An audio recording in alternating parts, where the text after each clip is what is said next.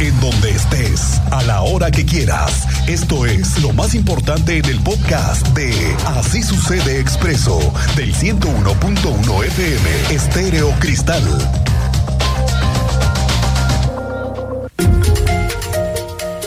Hoy la ciudad está, la ciudad de Querétaro está de fiesta, cumple 491 años de su fundación. Por ello, hay varias festividades culturales y artísticas en el centro de la ciudad.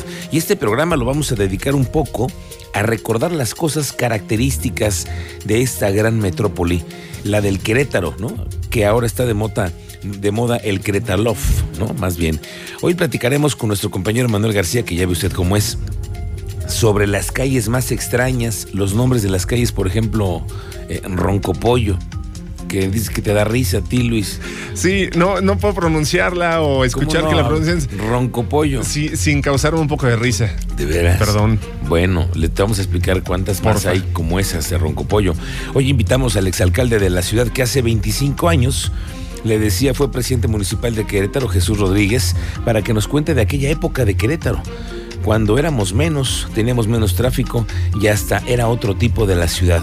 Hoy también uno, hubo un evento de aniversario de la ciudad. ¿Quién lo encabezó? Alejandro Payán, ¿cómo estás? Muy buenas tardes. ¿Qué tal, Miguel Ángel? Muy buenas tardes. Pues efectivamente, el día de hoy el Ayuntamiento de Querétaro realizó la Guardia de Honor en el Monumento a Santiago Apóstol y la entrega del bastón de mando con motivo del 491 aniversario de la fundación de la ciudad Santiago de Querétaro. Debe estar la ciudad de todos. El secretario del Ayuntamiento, Jesús Roberto Franco González, destacó los antecedentes de esta conmemoración como recordatorio de nuestro origen y describió al Querétaro actual como una gran ciudad por su riqueza histórica y la diversidad cultural en la cual estamos viviendo todos. Si te parece bien, Miguel Ángel, escuchemos parte del mensaje que dio el secretario del Ayuntamiento de Querétaro, Jesús Roberto Franco González.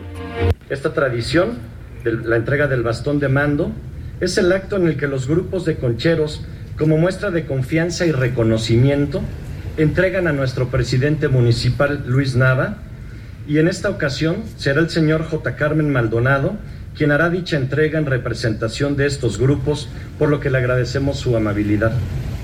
Ya por último, y a 900 a 491 años de su fundación, solo me resta decir felicidades Querétaro. Y felicidades también a todos aquellos quienes con su esfuerzo diario contribuyen a la grandeza de esta ciudad. Contribuyen a que sea Querétaro la ciudad que queremos. Fíjate, Luis, tú y mucha gente no me van a creer que antes para hablar a Jurica había Lada. Había lada, Lada. o sea, una lada de aquí a Jurica. Ajá, sí, sí, no era, no era el 442. Y eh, para ir a Juriquilla, no, no, no, no, ¿qué te cuento? Así. No, no, había también Lada. Era larga distancia hablar de en la ciudad a Jurica. Interesante. Lo vamos a platicar más adelante. Para que vea cómo en que hemos crecido, también hemos hoy invitado a especialistas para que nos hablen de las leyes que hemos ido teniendo mejoras en esta ciudad.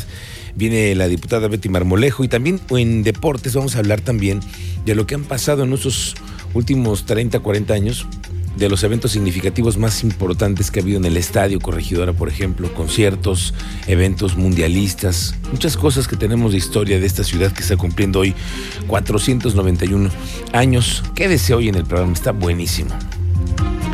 El secretario de Seguridad Ciudadana, Giovanni Elías Pérez, informó que ya está en marcha el operativo de seguridad con motivo del inicio de las vacaciones de verano. Dijo que este esquema participa toda la fuerza de seguridad, el equipamiento, la tecnología y el capital humano para resguardar la seguridad, la paz y la tranquilidad de las familias. Ya está en proceso. ¿En qué consiste? Toda la fuerza del Estado. Sí, exactamente toda la fuerza en cuanto a equipamiento, tecnología y capital humano. ¿Qué recomendaciones a la ciudadanía, secretario? Pues, bueno, pues las mismas básicamente de siempre, que tengan cuidado de, de utilizar los números de emergencia, que estamos en, a sus órdenes en el 911, en el 089. Eh, en sus casas también hemos tra- tratado de generar distintas infografías en las plataformas oficiales y bueno, sobre todo eh, el uso adecuado de, de las instancias correspondientes. ¿no? Bueno, tenemos a la Feria de Querétaro ya a la vista, en planes de la organización, esta que es en diciembre. Y qué bueno, porque ya tuvieron muchísimos meses, no, pero muchos, ¿eh? ¿Qué le digo que han tenido dos años, dos ediciones los ganaderos para replantearse un nuevo pro- proyecto de feria? Dos ferias llevan ya que no se hizo, por fortuna no se hizo. ¿eh? Finalmente ya los ganaderos están en ello. Cuéntanos, Andrea Martínez, ¿cómo te va? Muy buenas tardes. ¿Qué tal, Miguel? Muy buenas tardes y también a toda la audiencia. Pues así es, la quinta ola de la pandemia de COVID-19 no afectará la organización de la Feria Internacional Ganadera de Querétaro 2022 y por ende, bueno, pues no existe riesgo de que se cancele, así lo informó el presidente de la Unión Ganadera Regional de Querétaro, Alejandro Ugalde Tinoco. Esto luego, bueno, pues de que regresará este evento tras dos años de haberse suspendido a causa de esta contingencia sanitaria. Y bueno, en ese sentido garantizó que se mantienen los trabajos para la organización de este evento ganadero a fin de año. Y es que bueno, también confió en que esta ola de contagios pasará pronto y beneficiará también el acierto de vacunar a todos los niños menores de 5 a 11 años de edad, por lo que se tendrán, eh, consideró las condiciones óptimas para realizar la feria en diciembre. Escuchemos esta información que nos compartía el presidente de la Unión Ganadera Regional de Querétaro. No, no, nosotros seguimos trabajando. La realidad es, bueno, es que los comportamientos son estacionales, lo estamos viendo, eh, está la quinta ola, pero sabemos que esto va a pasar. Y, y bueno, nosotros tenemos la esperanza de que ya para fin de año, eh, en primera, ya que se logre vacunar, yo creo que a los niños es un gran acierto. Querétaro lleva siempre mano en lo que es vacunación. Después del Distrito Federal, yo creo que más bien Querétaro es el segundo eh, entidad federativa que lleva eh, mano en, en, lo que son las vacunaciones. Eso nos va a ayudar muchísimo y yo estoy completamente seguro que para diciembre vamos a estar con las condiciones dadas para poder realizar la feria. Y bueno, aunado a ello, Ugalde Tinoco aseguró que también ya se trabaja con la Secretaría de Salud Estatal para la elaboración de los protocolos sanitarios pertinentes. Afirmó, bueno, pues que se acatarán todas las recomendaciones de las autoridades sanitarias para que este evento no se convierta en un espacio de contagios. Finalmente, bueno, el presidente de la UGR en Querétaro indicó que también ya se trabaja en la corrida financiera para contar con los mejores artistas del momento y también con los mejores espectáculos para esta edición de la feria. Esto fue la información, Miguel Ángel. Gracias, gracias, Andrea. Yo dudo un poco de esta estrategia que tengan para la organización de la feria de, de. Ya llevamos dos años que no se hace, pero ya llevamos dos años también en los que los artistas no vienen, no tienen tampoco interés, no conocen un proyecto ambicioso de la feria, tampoco se ha presentado algo que sea abismalmente interesante para que los empresarios dedicados a los conciertos, a la organización de eventos importantes, tengan considerada la feria en diciembre. Yo no lo sé, pero bueno, va caminando el asunto. Ahí le voy contando. El otro día le contaba aquí en una entrevista que tuvimos con la magistrada presidenta del Tribunal Superior de Justicia, Mariela Ponce, sobre la ampliación, por fin, de las instalaciones del Poder Judicial, una nueva sede que va a estar ahora en Centro Sur y que no va a estar ya por fin en el centro histórico. Este lunes la magistrada reveló que en agosto ya se lleva a cabo el mes que entra la licitación de la obra para la nueva que es la que la CEDUOP la que va a llevar a cabo el proyecto que van a costar más o menos 250 millones de pesos entre todo el proyecto ejecutivo y la construcción. Estamos en eso, estamos con la Secretaría de Obras y Desarrollo Urbano, nos están haciendo el, el, proyecto, ya está concluido, están en los trámites, que bueno, son un poco lentos a veces, sobre permisos, licencias, etcétera. Y ya en el mes de agosto vamos a iniciar con las licitaciones, pero ya hasta que Obras ya nos, nos diga que ya podemos iniciar.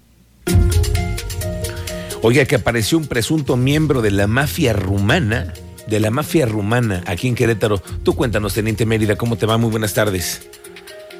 Muy buena tarde, Miguel Ángel. Buena tarde al auditorio. Déjame platicarte que el sábado por la noche se registró un ataque directo con arma de fuego en contra de una persona en la zona de departamentos. Estos departamentos utilizados como hotel a través de plataformas digitales ubicados sobre Avenida Paseo Monte Miranda en la lateral de la carretera 57. Hay dos sujetos esperaron el arribo de la víctima, la identificaron y le colocaron más de 10 disparos en distintas partes del cuerpo Ambos gatilleros huyeron a bordo de una motocicleta, se montó operativo, pero no lograron dar con los responsables. Después de identificar la víctima, se le tiene relacionada con la presunta mafia rumana ligada a Florian Tudor, personaje pues, que actualmente se encuentra bajo prisión. Es eh, conocido como el mozo y de origen venezolano. Total hermetismo por parte de las autoridades en cuanto a la identificación de esta persona, que coincide el nombre con un presunto miembro de la mafia rumana. Detalles más adelante, Miguel Ángel. Gracias, teniente. Estaremos pendientes de este reporte que se dio el fin de semana aquí en Querétaro y que también llamó la atención. Le reporto que la secretaria de Obras Públicas del municipio reportó un avance del 15% en las acciones de mejora en las calles aledañas a la avenida 5 de febrero. Dice que se están invirtiendo más o menos unos 30 millones de pesos para sanear el bacheo. Hicieron el 11 de julio estamos avanzando por como eh, los frentes de trabajo que tiene 5 de febrero, estamos muy coordinados con ellos, conforme van avanzando vamos nosotros también rehabilitando lo necesario en toda la zona aledaña. Entonces tenemos un, un buen avance, tenemos programado que aproximadamente para la segunda quincena de agosto estemos terminando todas las vías alternas en cuanto a su mantenimiento.